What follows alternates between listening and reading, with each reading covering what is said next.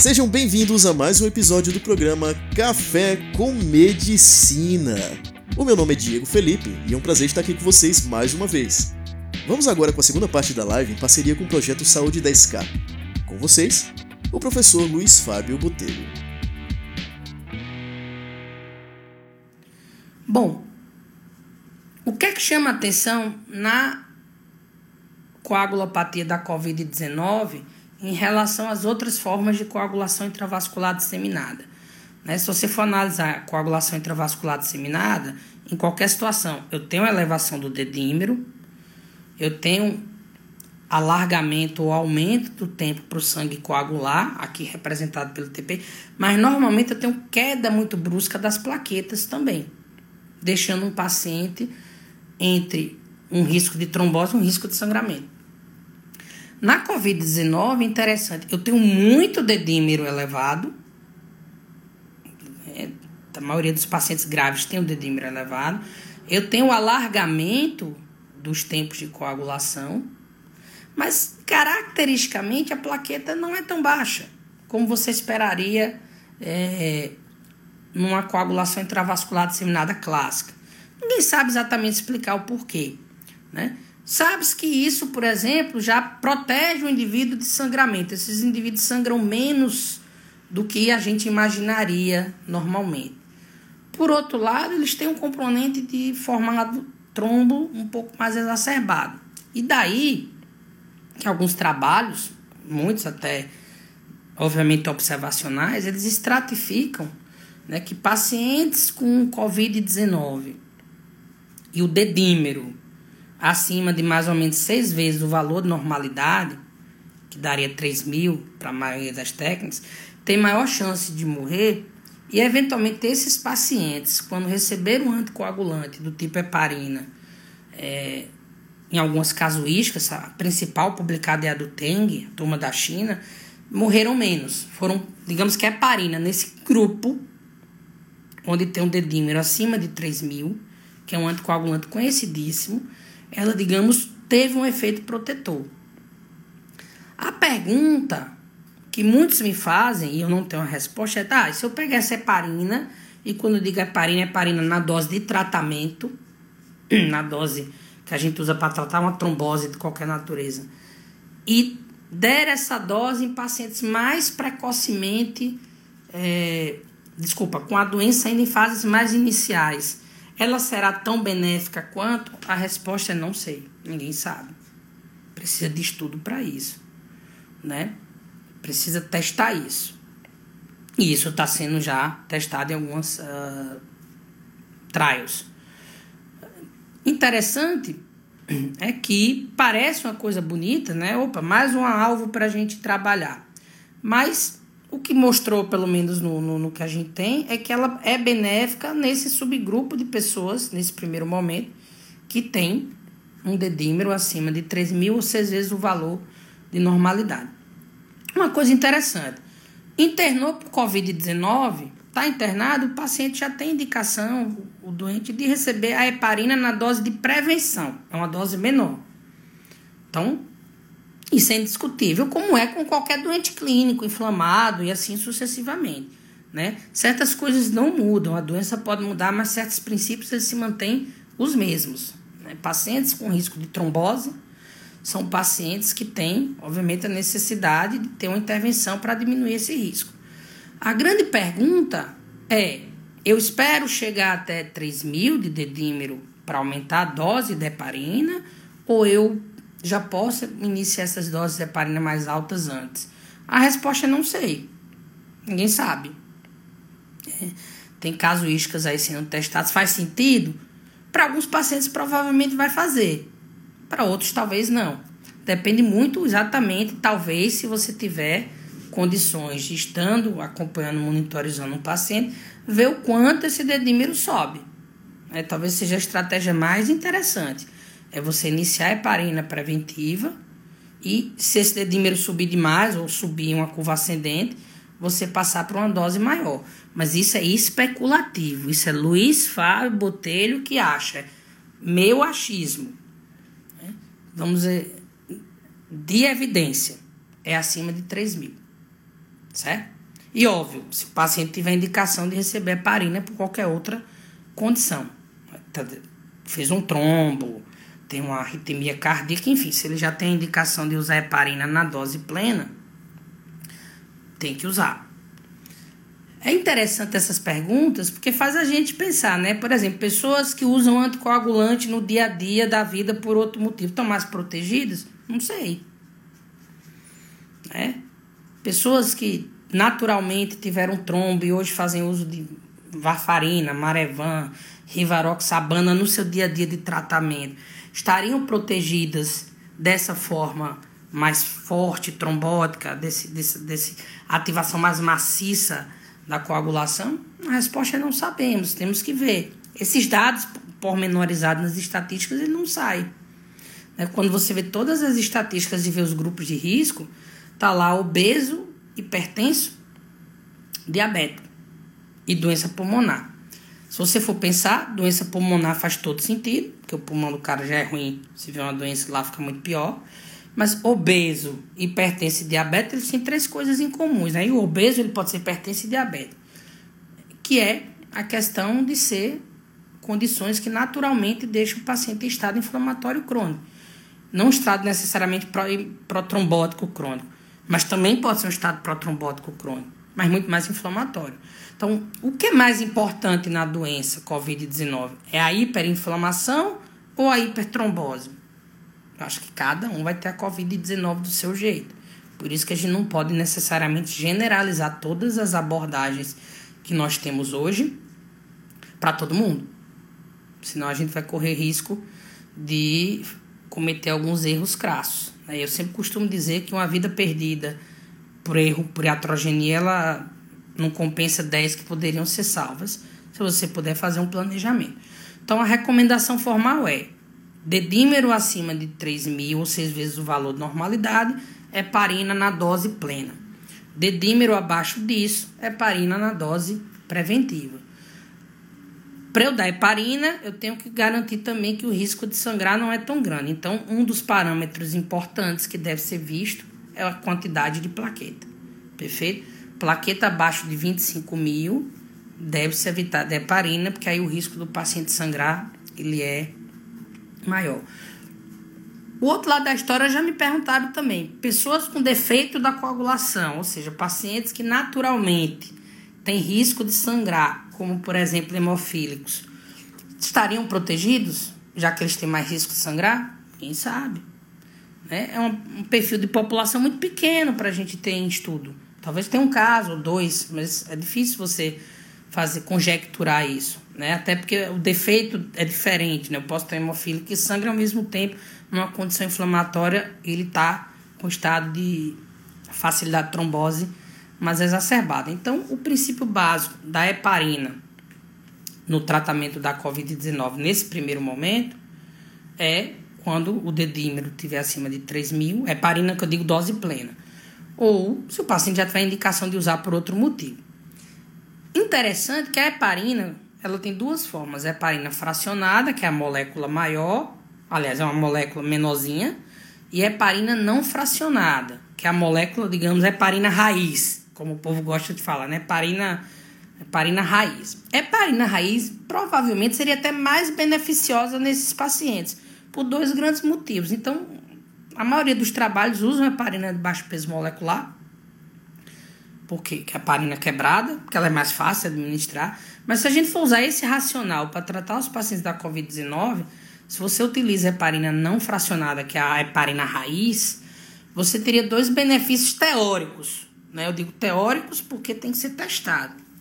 Primeiro é que a heparina raiz, ela também tem um efeito anti-inflamatório. Ninguém sabe exatamente como ela age, mas ela tem um efeito anti-inflamatório. Ela é uma droga com efeito anticoagulante, mas também com efeito anti inflamatório. Isso poderia ser potencialmente benéfico, coisa que as, as heparinas quebradas não têm. E o segundo é que a heparina raiz ela atua muito mais diretamente na trombina, que digamos que dos fatores de coagulação, quando está tudo ativado, a trombina é a que mais faz o desmantelo. Ela ativa todo mundo, ela ativa o sistema fibrinolítico, ela ativa todos os fatores para trás, o fator, ela é uma verdadeira, né, uma verdadeira, como eu diria assim, aqueles diabinhos nos fatores, vai lá e se ativa, trombose. Então, faz mais sentido se você usar uma medicação que atue mais nessa trombina, porque você vai retirar mais fator ativado do que as heparinas não fracionadas que atuam, aliás, desculpa, as heparinas fracionadas que atuam mais no fator 10, que também é um fator da coagulação, obviamente, mas que não tem tanta amplificação de, a, de ação como tem a trombina. Mas isso tudo é teórico, gente, isso tem que ser testado. Não, o que a gente tem de evidência é isso. Passou o dedímero de 3 mil, utiliza-se heparina. Aí eu ouvi outro dia, não, mas tem feito, tem, tem algumas autópsias, alguns, algumas biópsias de, de pacientes com, com Covid-19, o pulmão está lá cheio de trombo. Certo, mas quantas doenças pulmonares graves, bacterêmicas, etc., isso também não possa estar tá acontecendo, ninguém está vendo isso. Porque, obviamente, são doenças mais antigas e ninguém vai sair biopsiando o pulmão de todo mundo para saber o que é que está rolando ali. É uma doença muito bem conhecida, ninguém vai lá sair tirando o naco do pulmão. Covid-19, por ser uma doença que ainda se está tentando conhecer, é, é, natural você sair tirando o naco de tudo que é órgão do, do paciente para tentar entender o que é. Aí você começa a ver essas coisas e começa a achar que essas coisas só existem na Covid-19. Elas podem existir em outras N situações, né? Então lembre-se, dedímero elevado com plaqueta não tão baixa. Porém, se a plaqueta baixar muito, tem que ser criterioso que o risco de sangrar pode acontecer. Quarto ponto de cinco que eu queria abordar com vocês é em relação ao uso da cloroquina, particularmente a cloroquina.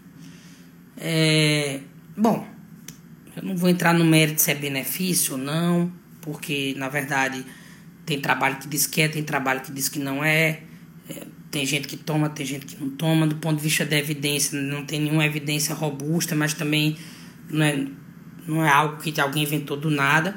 Mas eu queria fazer um alerta para vocês quando vocês forem usar cloroquina ou tomarem cloroquina, certo? Nos pacientes de vocês. É que uma grande fração da nossa população,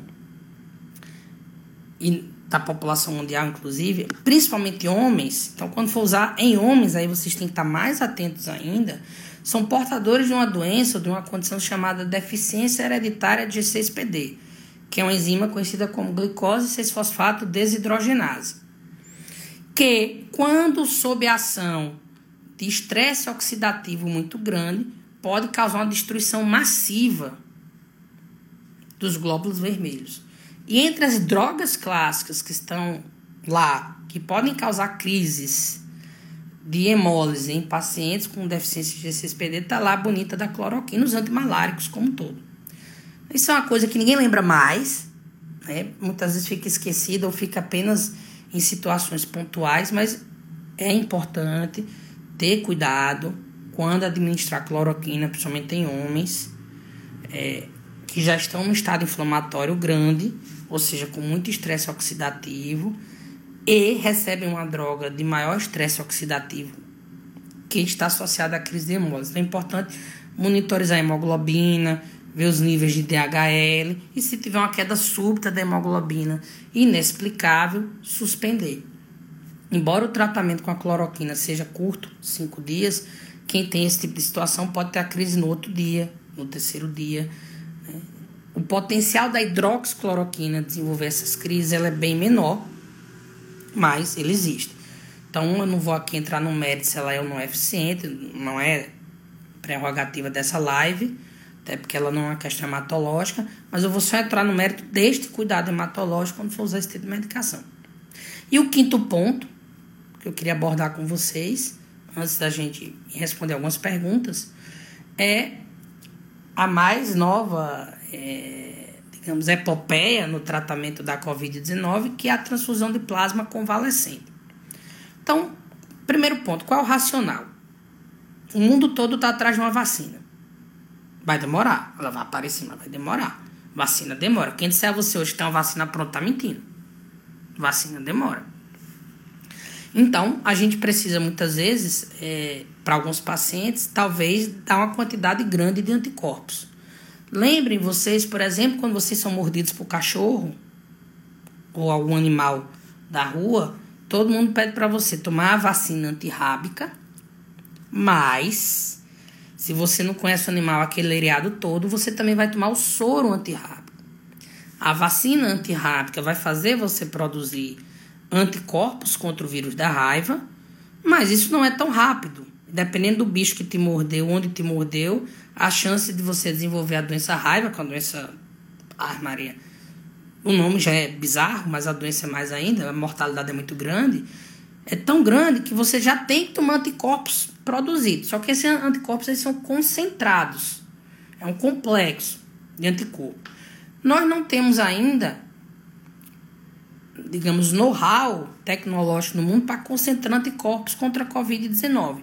Então, o que é que você pode fazer e que tem sido feito é, já com alguma experiência de outras epidemias de coronavírus, né, a última, inclusive, do Oriente Médio, é você pegar uma pessoa que teve a doença, curou-se, está bem, você testa se ela tem anticorpos, e se ela teve anticorpos contra o vírus, você pega e faz uma doação, essa pessoa doa a parte do sangue onde fica esses anticorpos, que é o plasma ela faz um processo de doação de uma forma específica de plasma que concentra um pouco mais, que é a chamada plasmaferese.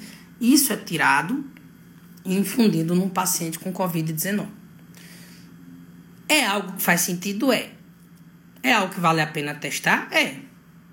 Agora com algumas ressalvas. E a primeira é o seguinte: não é todo paciente que teve Covid-19 que pode ser é, capaz de produzir anticorpo do tipo neutralizador. E isso é o que eu quero que vocês guardem, tá? Porque tem muito protocolo de pesquisa agora no Brasil com isso, até a Paraíba está tentando montar um. E assim, não adianta dosar e dizer que eu tenho anticorpo no meu sangue. Pronto, eu estou imunizado contra a Covid. Eu tenho que provar para eu poder pegar isso e colocar em uma pessoa que esse anticorpo neutraliza o vírus. Nem todo mundo que produz anticorpo contra o coronavírus novo, né, o tipo 2, produz um anticorpo neutralizador. E isso não é fácil de testar. Porque isso como é que você testa? Você vai lá, um laboratório que seja adequado para isso, ele tem um células cultivadas, ele faz um teste bem bonitinho. Ele bota lá o vírus, o coronavírus que ele tem lá no laboratório, nessas células, no primeiro momento, vê que essas células todas, o vírus vai lá e faz o toca o terror. Aí ele pega o plasma de um potencial curado, né, e convalescente que às vezes curado, mistura nessa cultura junto com o vírus e as células. E aí ele vai lá estudar e olha que quando misturou esse plasma, essas células continuaram vivas. Ou seja, esse plasma de alguma forma inibiu que esse vírus infectasse essa cultura celular. Então a gente diz que esse paciente ele tem um plasma inibidor, ele tem um anticorpo inibidor. É esse carinha que eu tenho que usar para doação. Que não é todo mundo. Né? Eu posso formar um anticorpo ele não ser inibidor. E aí você tem como mensurar isso. Então você tem que primeiro detectar esse cidadão que está curado e que tem anticorpo neutralizador. Então, só para vocês verem, ó. Isso aqui seria um tipo de um anticorpo, uma moléculazinha bonitinha, e aqui um antígeno que seria, vamos imaginar, o coronavírus. Não está parecido, mas então eu tenho que ter um anticorpo que se ligue nesse coronavírus e impeça dele entrar numa célula. Eu não tenho aqui uma célula do epitélio nasal, mas eu vou inventar aqui a minha plaquetinha. Ele não pode entrar aqui. Isso tem que ser, sim, só gente plaquetinha para vocês. Isso não pode ser acontecer. Não é todo anticorpo que tem esse, esse, esse poder. Então não basta só dosar um anticorpo de alguém, um IgG, por exemplo, dizer que o paciente está imunizado, pá, vou pegar o plasma dele e botar no outro. Esse paciente ele tem que ter, obviamente, anticorpos neutralizadores. Isso tem que ser testado.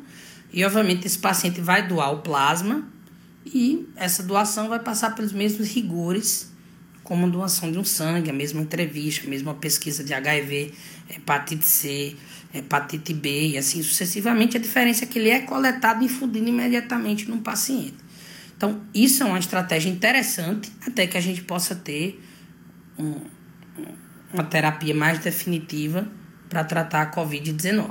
É que tem vários braços de pesquisa no Brasil, inclusive tem um, uma tentativa aí que eu espero que seja bem frutífera de um, uma pesquisa aqui na Paraíba com plasma convalescente.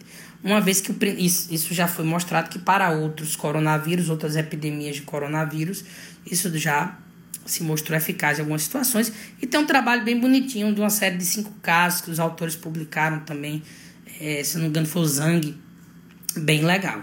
Então é isso que a gente tem, gente, dermatológico de mais relevante. É, não tem esse leriado de tirar hemoglobina, porque ele não infecta a hemácia. Isso é tão importante, eu vou só encerrar para abrir para as perguntas, isso é tão importante que o doador de sangue volta a dizer: se eu, hoje eu estou assintomático, não tive contato com ninguém que foi portador de Covid-19 até onde eu saiba. Se eu for agora no hemocentro, bom, eu não sei se por ser médico eles vão me impedir por estar trabalhando, mas vamos imaginar que eu fosse designer de games, estava na minha casa, se eu for agora no hemocentro Ninguém vai fazer é, reação para pesquisar o RNA do vírus no meu sangue. Porque na fase assintomática ele não concentra aqui. Ele não tem nem onde concentrar. Porque um vírus só concentra no sangue se ele se ligar a alguma coisa. Né? E as células sanguíneas, no geral, não são as células que o vírus é, ataca. Porque elas, na maioria das vezes, elas carecem de expressores, de expressão desses receptores. Óbvio que se eu tiver numa fase de doença que a carga viral está muito alta, e aí talvez a carga no sangue está alta, obviamente eu chegando no hemocentro dizendo que tive febre, tosse, é, o, o hemocentro já vai me naturalmente, digamos, bloquear transitoriamente para doação. Isso é uma coisa fundamental. E é isso, galerinha. Então eu vou responder agora algumas perguntas que a produção aqui vai, vai me passar. E aí, produção, o que é que a gente tem de pergunta? Cabe o uso de granuloquine? A princípio, não. O granuloquine é uma droga que estimula a produção dos neutrófilos, perfeito? Não dos linfócitos. Na maioria das vezes, o problema que a gente tem na Covid-19 é a queda dos linfócitos. Então, o granuloquine não atuaria nessa série hematopoética. Por sua vez, mesmo que a queda dos neutrófilos seja grande, para você ter uma ideia, nós consideramos neutropenia grave quando os neutrófilos estão abaixo de 500. Isso é transitório e talvez o uso do granuloquine possa piorar, porque também quando esses neutrófilos sobem de volta, sobem tudo, tudo ativado, jogando citocina ou diaba 4. Então você poderia ter talvez até uma piora dessa tempestade imunológica. Então, o granuloquine só estaria indicado para tratar a COVID-19 nas situações que ele já estaria indicado né, pacientes que fizeram quimioterapia para câncer, estão internados por neutropenia grave por, por quimioterapia, ou seja, naqueles pacientes que a droga já seria indicada por outro motivo, não obrigatoriamente pela Covid-19. Sim, quando há neutropenia menos de 500, provavelmente não, tá? Dito isso, ninguém sabe. Então, se você me perguntasse, eu não faria. Eu só faria se houvesse evidência que essa neutropenia tivesse uma origem é, de outra natureza que não a Covid-19, ou se ela for persistente, porque o granuloquina ele pode subir e pode ativar essas células, piorando essa cascata imunológica muito maluca, e aí talvez fosse mais um tiro no pé. Muito boa. Pa professor, qual a quantidade necessária de plasma para neutralizar o vírus? Bom, o trabalho clássico é uma transfusão de 400 ml de plasma, certo? É o trabalho clássico. Obviamente, ele tem os critérios da quantidade de anticorpo que o paciente tem que ter, da diluição, etc, etc. Mas, em geral, é uma transfusão num volume de 400 ml. Uma bolsa de plasma que você coleta normalmente no hemocentro, ela tem em torno de 250. Então, por isso que essa coleta tem que ser própria, porque você tem que quantificar esse volume, concentrar esse anticorpo através de um procedimento chamado plasmaferese. É uma forma de doação de plasma, digamos assim, onde o, o, você tem um controle maior desse volume, mas o volume padrão é de 400 ml. Então, pacientes com leucemia mieloide aguda e COVID-19 é um problema, porque por um lado você tem a COVID-19, que é uma doença que pode ser grave, por outro lado, você tem a leucemia aguda que, infelizmente, nem sempre dá para esperar. Então, existem as recomendações que cânceres né, neoplasias de rápida evolução e rápida mortalidade, elas devem ser tratadas independente da pandemia. E leucemia mieloide aguda se enquadraria tranquilamente nessa definição, com todo cuidado, colocando o paciente em isolamento, máscara, e se desenvolver Covid-19, torcer para que não evolua necessariamente para uma forma mais grave, mas você não tem uma recomendação específica, né? Pacientes com leucemia mieloide aguda, se demorar a tratar, eles têm uma probabilidade de morrer da doença muito grande. Já para leucemias crônicas, dependendo da situação, você espera, né? acompanha e não necessariamente precisa iniciar o tratamento. Hoje, por, por, por coincidência de, de, minha equipe, né, que eu trabalho, a gente deu alta para uma paciente que estava hospitalizada, tratando leucemia aguda no meio né, de um de um digamos assim ambiente onde tem não o ambiente em si que ela está, mas um ambiente hospitalar cheio de pacientes com covid-19, pelo menos com suspeita de covid-19. Então tratou, precisou pedala para fora de casa o mais rápido possível, para fora do hospital. E se o paciente com covid-19 desenvolver uma sepsemia, há espaço para tratar com a IgM? Boa pergunta. Boa pergunta, boa pergunta mesmo. Acredito que sim. Eu acho que isso tem que ser analisado caso a caso. Né? Nós temos uma imunoglobulina, que é a pentaglobina, que é uma imunoglobulina rica em IgM, que tem uma das suas indicações do tratamento de sepse grave. Essa IgM dessa molécula, pentaglobina, ela é um IgM que funciona na parede bacteriana, perfeito? Ela não se liga a qualquer coisa. Ela se liga a bactérias, principalmente encapsuladas facilitando a retirada da, da, dessas bactérias por fagocitose, por ativação do complemento. Então, sim, se você tem uma bacteremia secundária, quer dizer, um paciente com Covid-19 faz uma bacteremia secundária e tem sepse grave, acho que tem espaço. Né? Pelo menos a, a medicação está indicada na bula e acredito que haja espaço. Basta, obviamente, ter coragem, às vezes, de fazer. Uma coisa interessante, gente, só um comentário, é que dentre várias opções de tratamento que estão sendo testadas aí para COVID-19, várias, assim, várias opções, desde da hidroxicloroquina, que é, todo mundo ouve falar, até moléculas que inibem essas interleucinas. Uma, uma, uma coisa muito importante que tem se dado muito, muito valor é a participação da cascata do complemento nesse retetel inflamatório. Então, quando você tem inflamação muito grande, você ativa bastante a cascata do complemento. Isso traz diversas lesões, atrai célula, uma confusão danada. Então, existe um medicamento muito comum do uso na hematologia chamado eculizumab, que é um anticorpo que bloqueia a formação da cascata do complemento.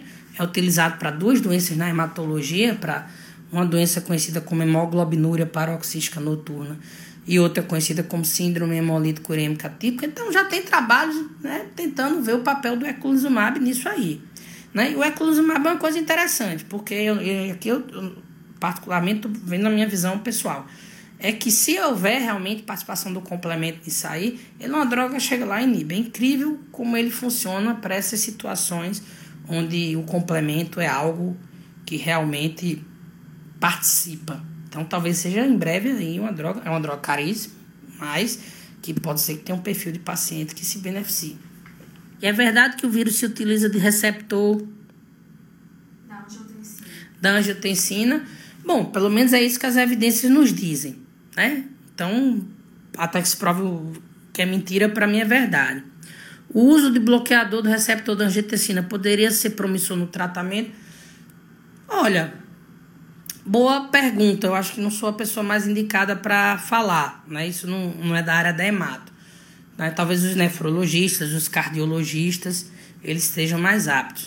Uh, dito isso, eu acho que, na verdade, quando você usa o bloqueador do receptor da angiotensina, se você está bloqueando o receptor, existe uma necessidade corporal de você, digamos, ficar mais ávido por aquela molécula. Então, você pode ter um efeito rebote. Então eu não vejo sentido nisso. Pelo menos eu não vejo dar esse, esse, essa medicação para tratar a Covid-19. Logo no começo, quando começou a pandemia, a loucura toda, é, o ibuprofeno, por exemplo, e o captopril, os inibidores da ECA, que são uma, uma droga que também tem relação com esse receptor, começaram a ser demonizados, mas hoje, por exemplo, a Sociedade Brasileira de Cardiologia, a Sociedade Americana, o Colégio Americano de Cardiologia não recomendam suspender essas medicações nos pacientes que já fazem uso. Né? Aparentemente o vírus precisa disso para entrar, mas uh, esse bloqueio talvez não seja eficiente, né? mas desconheço, foge da minha competência. Muito obrigado. Né? Eu queria dizer a vocês que essa live é do projeto de extensão Saúde 10K, estamos inaugurando. Sigam lá no Instagram. Ainda essa semana teremos uma publicação de um vídeo, até um vídeo antigo, mas muito legal, muito didático. Não tem nada de Covid nesse vídeo, é de outra coisa. E a, semanalmente traremos lives ou informações de saúde relevantes para a população e para os profissionais de saúde. Não só de Covid-19, porque eu acho que outro problema que a gente tem que começar a pensar é não só existe Covid-19 no planeta.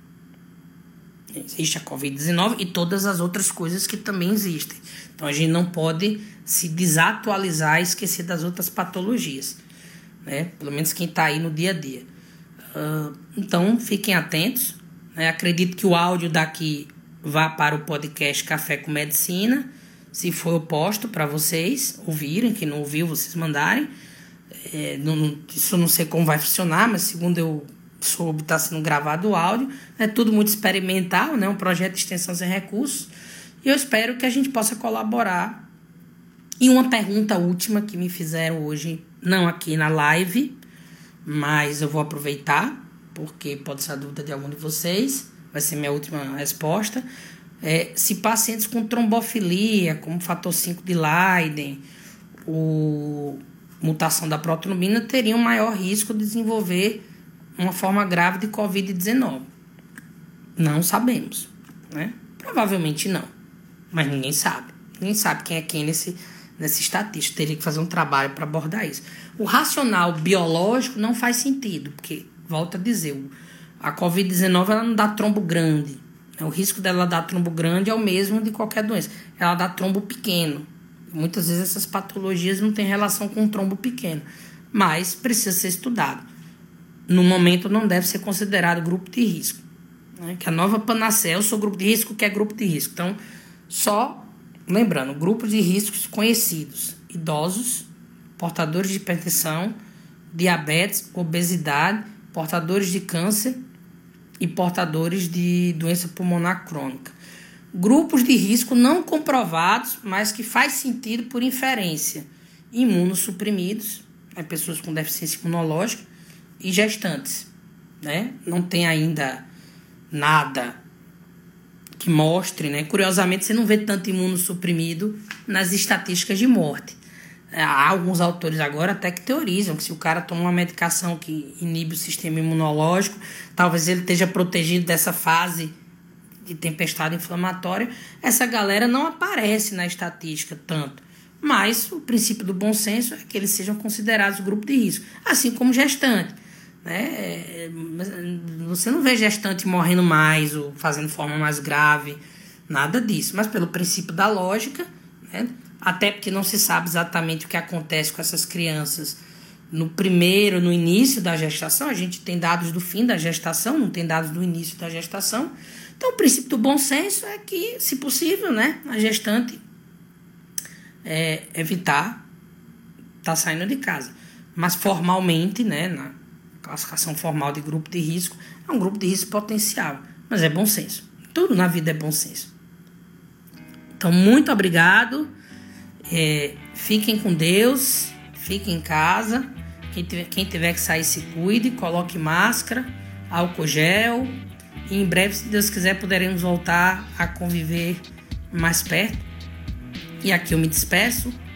Saúde 10K no Instagram, acessem, sigam, compartilhem, indiquem. Amanhã, gente, live na, no Instagram ronaldorossi.oficial a partir das 3 horas da tarde. Live do bem para angariar doações para o projeto Quarentena Sem Fome João Pessoa. Tá? Então assistam, divulguem, vamos se divertir. Amanhã é feriado, dia de Tiradentes. É, que é uma terça-feira, mas muito bem-vinda. E assistam, se divirtam, colaborem, um real que seja bem-vindo, mas principalmente divulguem. Com mais gente assistir, mais gente pode colaborar. Beijo para vocês. E chegamos ao fim de mais um episódio do programa Café com Medicina, em parceria com o projeto Saúde da SCA. Não esqueça de nos seguir no Instagram, arroba Café com Medicina UFPB, e sigam também o Instagram, arroba Saúde da SCA. Sugestões e críticas podem ser enviadas por direct ou através do e-mail programacafécommedicina.gmail.com. Vejo vocês nos próximos episódios. Até breve!